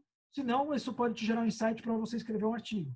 E quando você solicita a conexão para o cara e diz que está compartilhando conteúdo sobre filtros, ele vai entrar no seu LinkedIn vai dizer, tá, quais conteúdos? Deixa eu ver. E é legal que você tenha ali pelo menos dois ou três artigos, ou que você re, é, compartilhe conteúdo sobre o assunto. Você nem precisa ser o autor, mas pelo menos se force a compartilhar. Crie o que a gente chama de uma marca pessoal no LinkedIn. As pessoas precisam te entrar lá e você ter uma marca pessoal. Ainda sobre marca pessoal, uma coisa interessante assim, o que, que aparece no Google quando ele digita seu nome? Então vocês podem fazer essa experiência aí, e aí é o que o cara vai pensar de você. Vai dizer, cara, só aparece você lá é, no LinkedIn, o cara entra na sua página do LinkedIn não tem nada. Ou aparece você dando uma entrevista, ou você eventualmente escrevendo um case, um artigo, etc. Então, crie suas marcas pessoais. Dúvida sobre o LinkedIn. Vamos aqui, tem que ter uma dúvida. Marcelo, Su... ah, ia falar que sumiu, né? Acho que Pode compartilhar uma dúvida? Se alguém quiser abrir o microfone e fazer a pergunta, fica até legal que a gente dá uma, uma quebrada no fogo. Quantos minutos eu tenho, cara? Já passou um tempão aí, né? 15 minutos. Mais 15? Pô, ótimo. Então, vou ficar devendo, a gente vai ter que fazer na próxima oportunidade. Prospecção por e-mail, por telefone, mas eu vou deixar os canais em que vocês podem baixar o conteúdo todo, os e-books, todo esse material que está tudo disponível. Então, podem me acionar no Instagram, no LinkedIn, que eu respondo. Dúvidas sobre essa parte aqui, que é, sim, eu queria tirar as dúvidas, porque é, essa essência é o coração da prospecção em tempos de crise. Se vocês entenderem isso aqui, vocês vão ser bem bastante felizes. Dúvidas? Pode abrir o microfone e perguntar, que eu acho que ficou legal. Sim.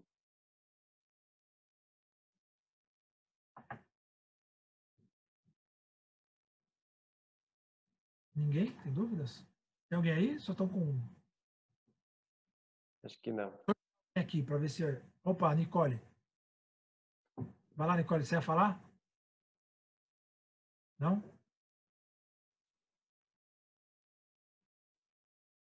Foi sem querer. É. Ana Luísa Coutinho, quer fazer uma pergunta? Lucas, Zanardo. Deixa eu ver alguém aqui. Alguém tem que fazer uma pergunta, ou por escrito, escrito ou por. Boa tarde. Opa, Osmar, tudo bem? Tudo bem. É, queria saber a grande diferença entre o B2B e B2C para esse tipo de abordagem. Legal. Meu nome é Marcelo Rezende Charra de Oliveira Paula. Não sei se a gente tem algum parentesco aí, mas somos Paula. Cara, tem total é, é, diferença. É, é, possível você fazer venda B2C também utilizando o LinkedIn, mas ele é mais focado para B2B. Por quê? Lá você tem as pessoas que estão dentro das empresas e os dados dela dentro da empresa. Quando você pode usar o LinkedIn para fazer uma venda B2C? Quando você tem, por exemplo, é, lá, você está no mercado de eventos. Cara, eu vou fazer um evento social, vou fazer um casamento. Cara, no casamento eu posso lá e mapear qual é a profissão dessa pessoa para saber se ela tem budget ou não tem. Posso fazer todo o stalkeamento dela nas redes sociais, inclusive no LinkedIn. Mas o LinkedIn funciona também quando você vende produtos B2B, que são produtos corporativos. Por exemplo, nós devemos abrir em breve uma turma é, aberta de aceleração de vendas. A gente hoje só faz em company, então só as empresas podem contratar. Mas nesse processo eu posso acessar pessoas que têm o título de vendedor no LinkedIn e eu, de alguma forma, nesse, usando esse mesmo processo, é, fazer a minha oferta para o cara. Dizendo, cara, a gente tem um treinamento de vendas que a gente sempre abriu uh, uh, para turmas em company agora vai ser aberto. Você tem interesse em contratar? E aí eu estou fazendo uma venda B2C. Né? O que a gente está dizendo que é, é B2B, business to business, empresa para empresa, e B2C, business to consumer, vendas para o consumidor final. Qual produto você vende para o consumidor final, Osmar? Ou qual seria sua, o produto da sua dúvida aí? Serviço, enfim. Trabalho no pós-venda de automóveis. De peças, é isso? Sim. Legal. Aí uma coisa super legal, cara, é assim, eu não sei se a empresa que você trabalha possui, mas é de você ter um, um de você ter um, um CRM bastante bem construído. A gente fez uma especificação para uma empresa de, que vende é, trator. E aí o problema deles é justamente o pós-venda. Como aumentar a receita de pós-venda. E a nossa, a nossa recomendação foi justamente criar um bom catálogo e dizer, cara, quando que esse cara comprou essa peça, para esse, esse trator, no caso lá? Quando que essa peça vence? Né? Qual o tempo de duração dessa peça? Para que eu possa sempre monitorar e ter esse cara mais próximo. Então, a recomendação seria que você conseguisse ter os seus clientes cada vez mais próximos de você e você sabendo qual é o perfil de compra desses caras. Né? Se o cara trocou de carro, se ele não trocou de carro, eventualmente pode dizer, cara, esse cara compra essa peça esse carro para carros que têm 30 mil quilômetros. Ou carros que têm 30 mil quilômetros também tem problemas de freio. Então, eu vou sugerir também essa outra peça. Ou peças, eventualmente, de reposição ou de, de manutenção preventiva. Então, aí seria menos LinkedIn e mais CRM. Vou, aqui tem mais duas perguntas, é isso, Adriano? a Priscila, ela colocou, a principal dificuldade será na retomada, indústrias com volumes menores de pessoas, o que impacta diretamente na alimentação. Clientes irão precisar de preços melhores, mas certamente serão maiores. Como fazer? É, Priscila, é... a Priscila já fez alguns cursos meu, né? Bem, bem legal essa colocação dela. Cara, a realidade vai ser dura para todo mundo. Então, não vai ter muito como a gente conseguir só reduzir preço. Apesar de que essa vai ser uma tendência, porque você vai ter muita gente trabalhando com preços mais baixos. Então, não sei se, por exemplo, situações como o mercado tem colocado de reduzir o tempo de jornada do trabalho, e aí aquela frase que todo, toda empresa fala né, há muito tempo, alguns pesquisadores até costumam dizer, cara, as pessoas vivem em ciclos e ciclos de novidades de administração e novidades de redução de custo. Cada ano surge uma novidade de reduzir custo, etc. e tal, e cada vez mais o colaborador tem trabalhado mais.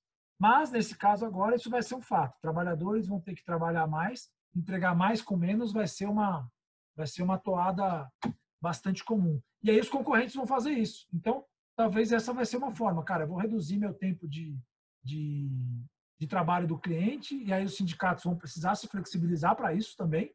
É, e a partir daí eu vou ter que reduzir o impacto de custo de despesa no, no preço, na, na, composição de preço do meu cliente. Então vai ser um processo bastante difícil, mas eu diria que talvez inevitável. Então eu acho que está mais para a gente se reinventar enquanto fornecedor para reduzir preço ou para se preparar para manter do que propriamente da gente assumir que só vai subir. Né? A tendência seria subir. É, se você quer ver um exemplo claro disso, eu estava ouvindo ontem o presidente da FEBRABAN falando, Federação dos Bancos, e seria natural que com risco maior de inadimplência eu tivesse um aumento da taxa de juros. Mas os bancos, se eles fizerem isso, eles quebram. Então eles precisam reduzir a taxa de juros ou manter e aumentar o crédito. Ou seja, o cara está aumentando o risco e mantendo a taxa de juros. Essa vai ser atuada para o mercado. Você vai ter que aumentar benefício e manter ou diminuir preço. O Gatai tem uma pergunta também, né? Rafaela. Rafaela. Ah, o Gatai. A Rafaela primeiro, vamos lá. Vamos lá, Rafaela.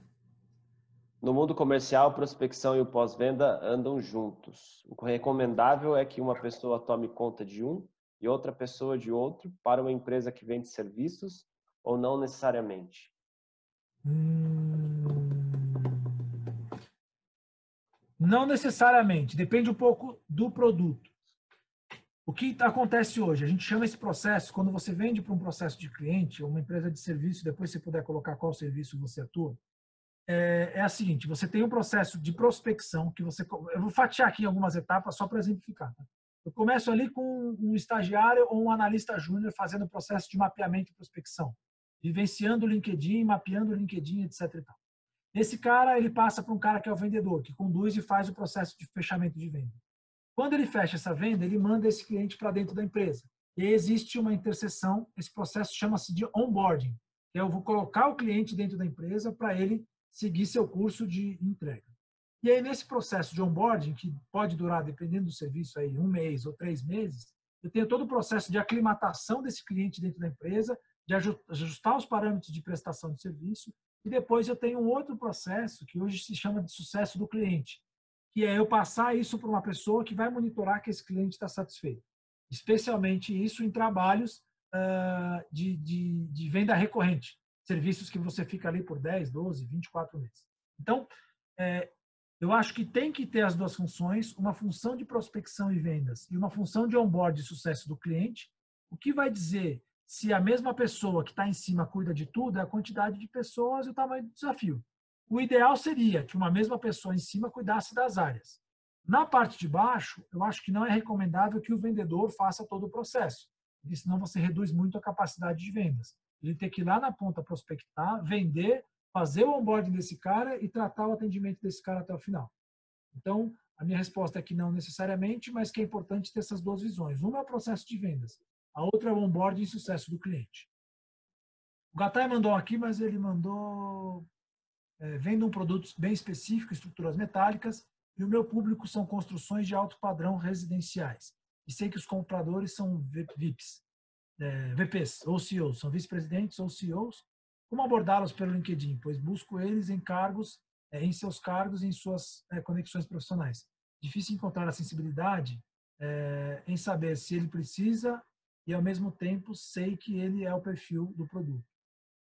Cara, Gatay, aqui é o seguinte, tem que trabalhar um, fazer um trabalho de social série mais voltado para outra rede social em que ele está no momento para ser abordado para isso, tipo o Instagram. Então, publicar e postar conteúdos no Instagram e fazer campanhas de marketing digital no Instagram é, me parece ser mais apropriado. Ali no, no, no, no, Talvez você até possa descobrir o nome dele, depois ir atrás, etc. Mas no LinkedIn são assuntos mais corporativos.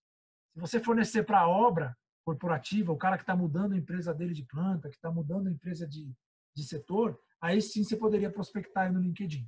Então, uma sugestão é, é, é que você faça isso em outras redes sociais em que ele vai estar no cara está construindo a casa dele, vai estar ali olhando fornecedor, referências de arquitetura, está num outro momento, né? Rafaela respondeu aqui consultoria e terceirização, muito bom. É, Gilberto, como o valor demonstrado sobre o produto ou serviço ofertado impactará nesse cenário? Nossa, essa pergunta aqui é matadora, né? Dentro do nosso framework, a gente, a primeira característica que a gente tem é de a gente avaliar como é que o produto está embalado. Por que, que a gente faz isso? Porque muitas vezes o produto é bom, mas ele não está sendo vendido de um jeito que o valor do jeito que o cliente percebe o valor. Então, às vezes, lá atrás, o produto, por exemplo, o maior benefício do produto é que ele era, é, por exemplo, o prazo de pagamento era o melhor benefício dele. E aí, há 10 anos, a empresa vende dizendo, cara, não, meu ponto forte é o, é o prazo de pagamento. E o cara fala, legal, mas, cara, Quando você entrevista os clientes, você vai ver que o, o, o produto dele é mais bem visto e tem mais valor por um outro motivo. De repente, pelo tempo de entrega. Então, o cara não está nem tão preocupado quanto o prazo de pagamento. Mas, cara, ele compra de você porque você entrega no dia seguinte. A sua logística é boa. A sua forma de entregar é boa. Um exemplo legal, a gente fez um trabalho com uma indústria, farmacêutica, uma indústria química, que fornece commodity. Então, o produto dele é commodity. Só que, dentro desse produto, ele foi lá entender qual é a dor do cliente. Olha como é importante você saber embalar o seu benefício. Ele mandou o chefe de almoxerifado de expedição da empresa dele visitar a, a, a, a recepção de estoque do cliente dele. Ele viu que ele embalava embalagens pequenas, de 20 quilos. E essas embalagens custavam caro e davam um trabalho danado, porque o cara tinha que abrir essas embalagens e colocar em sacos de 500 quilos na operação dele, do cliente dele. O que ele fez? Ele foi lá, entendeu isso e falou, cara, eu vou embalar de um jeito diferente. Então, o diferencial do produto dele não estava no produto, que é commodity, mas na forma logística com que ele entendeu o problema do cliente, embalou e passou a entregar. Então, ele resolveu um problema do cliente que ele nem sabia que o cliente dele tinha. Então, ouvir o cliente é super importante e depois vender isso como uma. Né, é, é, é, tem, que, tem que cacarejar para todo mundo poder ouvir que você foi lá e vender isso como benefício. Então, a forma de embalar o produto é fundamental principalmente você saber qual é a percepção de valor que o cliente tem do seu produto. Nem sempre é a que você acha. Muitas vezes, aliás, não é a que você acha. Você acha que isso é bom no prazo, o cara compra você pela, pela qualidade do produto de entrega, assim por diante. Muito bom. Indo já para o nosso encerramento, é, Marcelo, você tem mais ainda de conteúdo? Como estamos? Cara, é, eu tenho conteúdo aqui, mas vai, é, são, é bastante conteúdo. Eu vou explicar o que tem aqui, que é o material que vocês vão receber. E a gente, eu deixo aqui a agenda aberta para uma próxima oportunidade a gente voltar a partir daí. Aí fica a seu critério aí reconvocar todo mundo. Estou super à disposição. Bom, o que a gente tem mais aqui? Cadências de prospecção por e-mail. Então, vários templates de e-mails que você pode abordar seu cliente. Então, se você quiser ser mais direto, né? Então, olá, você coloca aqui, é, abra filtros, a empresa do Abra Filtros e Inside. Abra Filtros e aceleração de vendas. É, Olá, Marcelo, aqui é o Adriano, sou da Abra Filtros. Nós trabalhamos com empresas como XYZ, se possível concorrentes, citar concorrentes, e coloca um breve pitch da solução, o que, que você entrega, etc. Acredito que essa solução possa lhe interessar. Caso não seja você a pessoa certa, você pode me indicar com quem falar? E aqui eu tenho cada um prós e contras desses templates de e-mail. Então, se você quiser um pitch mais direto, se você quiser um case de uma empresa do mesmo setor, escrever o case para mandar para o seu cliente. O template número 3, sondagem se ele é o decisor. Referências de decisor, pedindo quem é que decide sobre esse assunto. Ofertas de diagnóstico, eu posso fazer um breve diagnóstico gratuito para você. Pitch de autoridade do conteúdo, você dizendo, cara, eu fiz essa implantação no seu concorrente, aumentei 40% a eficiência dele no parque dele. Problemas específicos, quanto mais específico for o problema, melhor é, é em aderência com o seu potencial cliente hipóteses de problemas do setor. Então, cara, os setores têm enfrentado dificuldade de aumento de vendas, dificuldade de implantação de CRM, dificuldade de aderência do time de vendas a CRM, né? E aí aqui outros scripts que a gente tem, um, template aqui de follow-up. É, esse aqui é meio polêmico, mas diz, cara, tô, já te tentei te conectar aqui sete, oito vezes, você não me atendeu, eu entendo que não é o seu momento, muito obrigado. A gente chama esses e-mails de breakup. Quando você dá esse breakup, em geral tem um retorno é, uns 5% das pessoas se sentem, oh, desculpa aí, foi mal não ter te atendido antes. O cara meio fica numa uma sensação de culpa ali. E é isso. E aí depois tem uma outra metodologia que eu vou compartilhar com vocês. Esse aqui é o e-mail de breakup, desculpa, é o décimo. É, peraí, aqui, deixa eu ver aqui, aqui, aqui. Opa. Tem outro conteúdo que não está nesse arquivo que eu achei que tivesse, mas que eu vou compartilhar com vocês, que é uma metodologia de prospecção que a gente chama de 5550, é, que é você tem cinco segundos para garantir que a pessoa fique cinco minutos ao telefone para você pedir para ele 50 minutos da agenda dele. E só nesses 50 minutos finais é que você vai vender o produto. Então você liga, faz uma frase de abertura, depois dessa frase de abertura você tem cinco minutos dizendo que você é autoridade no assunto, que você já salvou vários clientes do segmento dele, etc. E tal, pedindo para ele, cara, quando é que você tem 50 minutos na sua agenda? E aí, nesses 50 minutos, aí sim você vai vender seu produto. Eu vou botar o meu site aqui, que no meu site tem tudo que eu estou falando para vocês. É, calma aí, deixa eu interromper aqui. Vocês estão me vendo minha tela só já de volta ou não? Não, aqui. Não.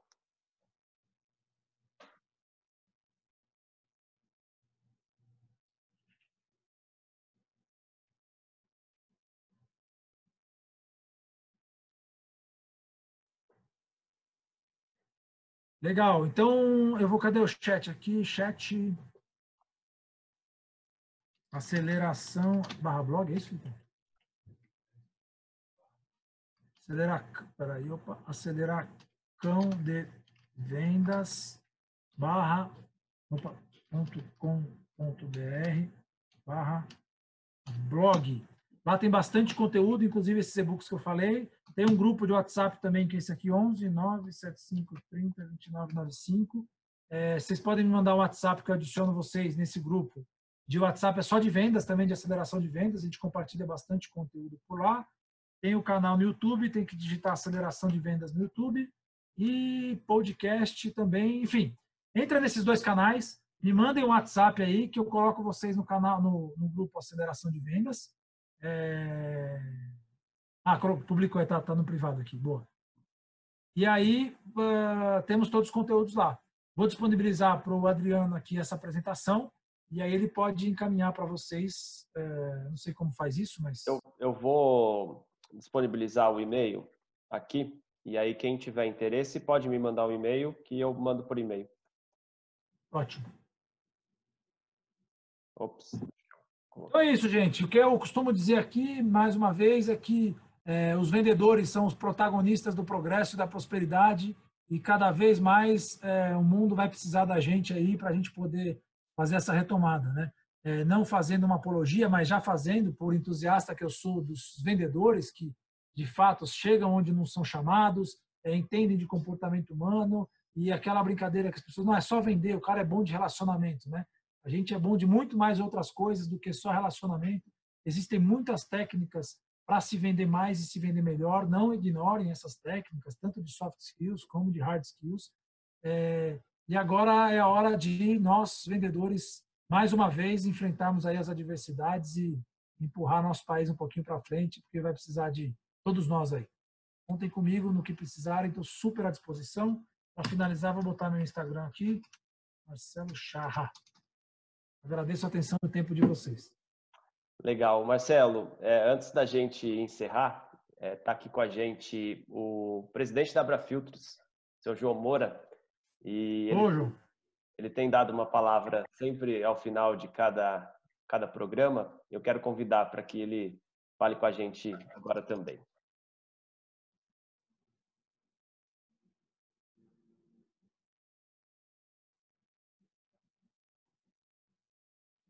Deixa eu ver se ele está aqui.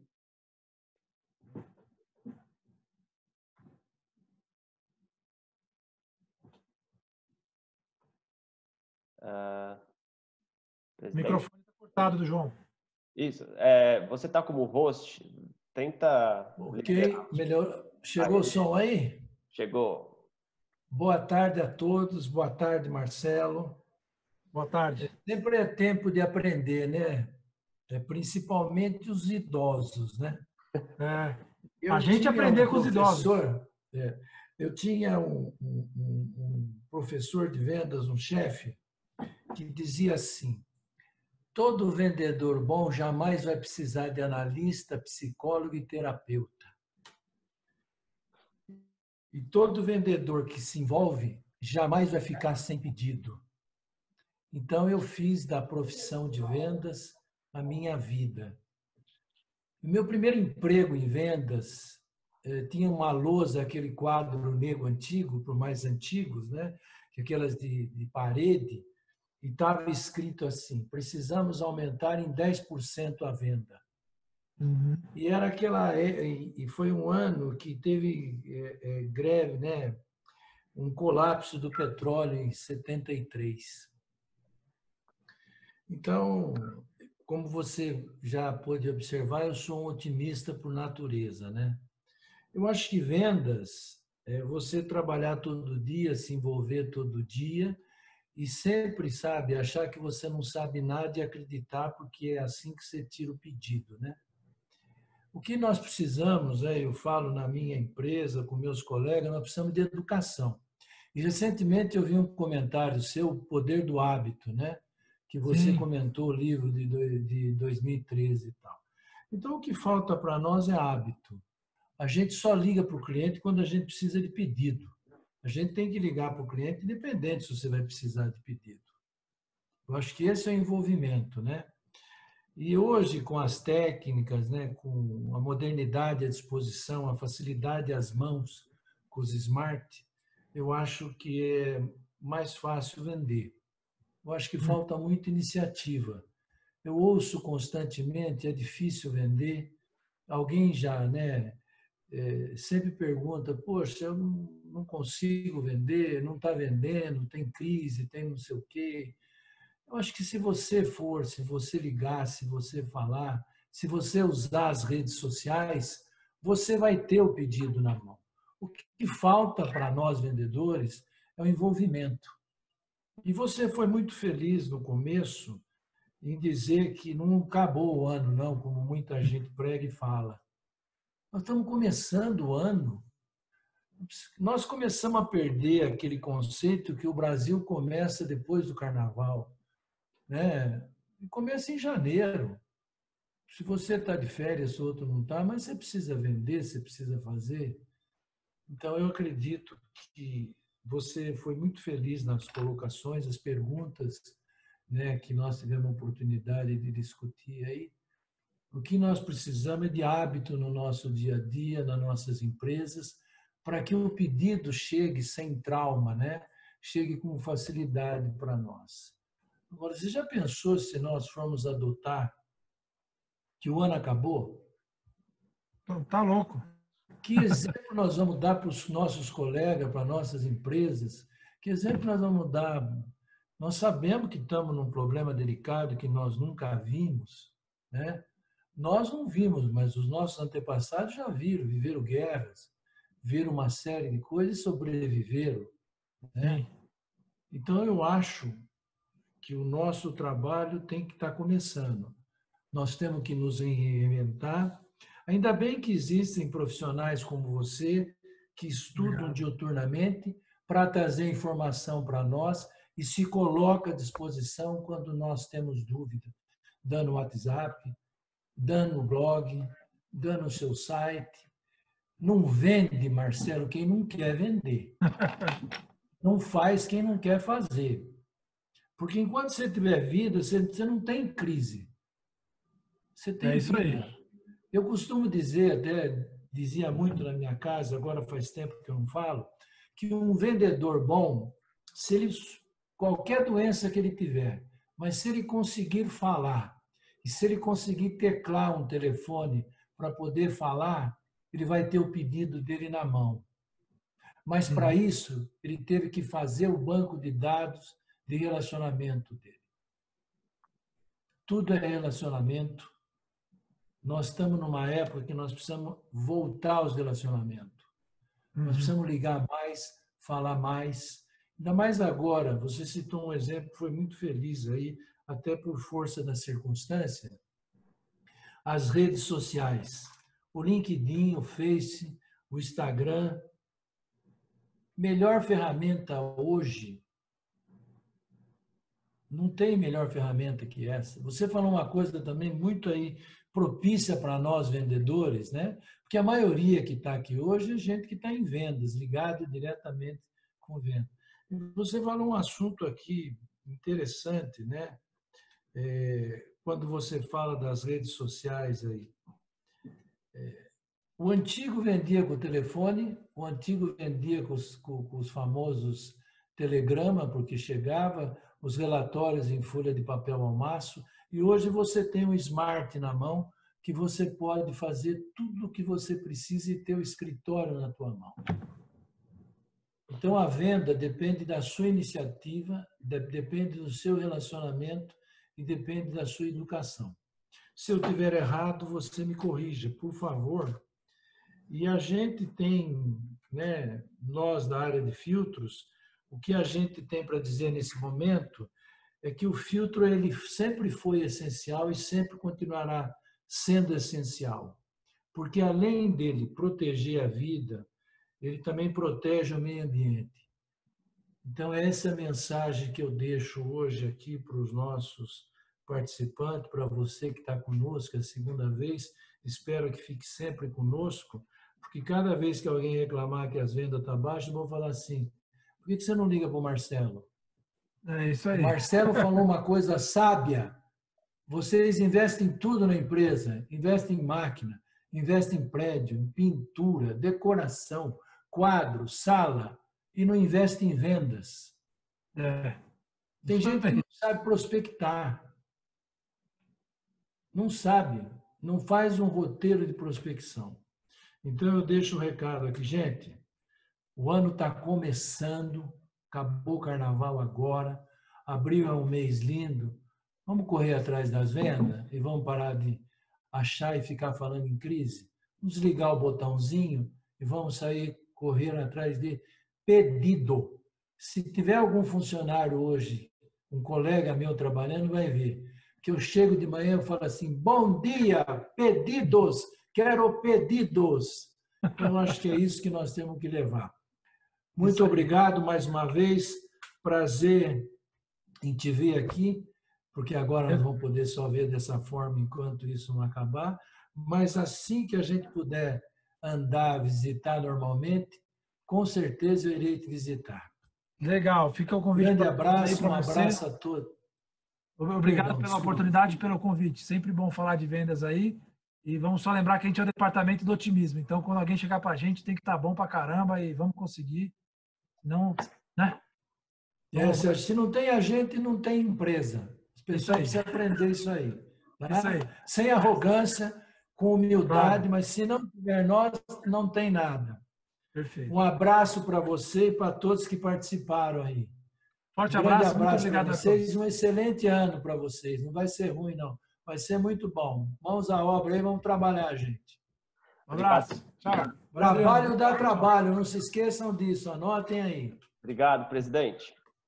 Um é, grande abraço, Adriano. Quero agradecer a todo mundo que participou, ao Marcelo, dizer que a Inside, a empresa do Marcelo, está à disposição. É, ele passou aí os contatos é, e vale a pena. Foi um conteúdo muito enriquecedor. Obrigado e vamos, vamos ver se a gente combina um novo momento para a gente destrinchar os outros assuntos. É, lembrar vocês que a quinta-feira a gente tem um outro encontro com Carla Zana. A Carla vai falar sobre como lidar com o distanciamento social. Então, às 15 horas, é, a gente convida para que todos participem também. É, lembrar que o, todo esse conteúdo vai para o nosso é, canal da TV Filtros, é, o canal da revista Meio Filtrante, da revista TAI. Então, se você não assistiu ou quer indicar para alguém, é, nas próximas semanas ele está disponível. É, obrigado a todos novamente. Marcelo, muito obrigado. É, se cuidem, fiquem em casa. Já já tudo se ajeita. Tchau, tchau. Até a próxima. Forte abraço. Tchau a todos. Muito obrigado.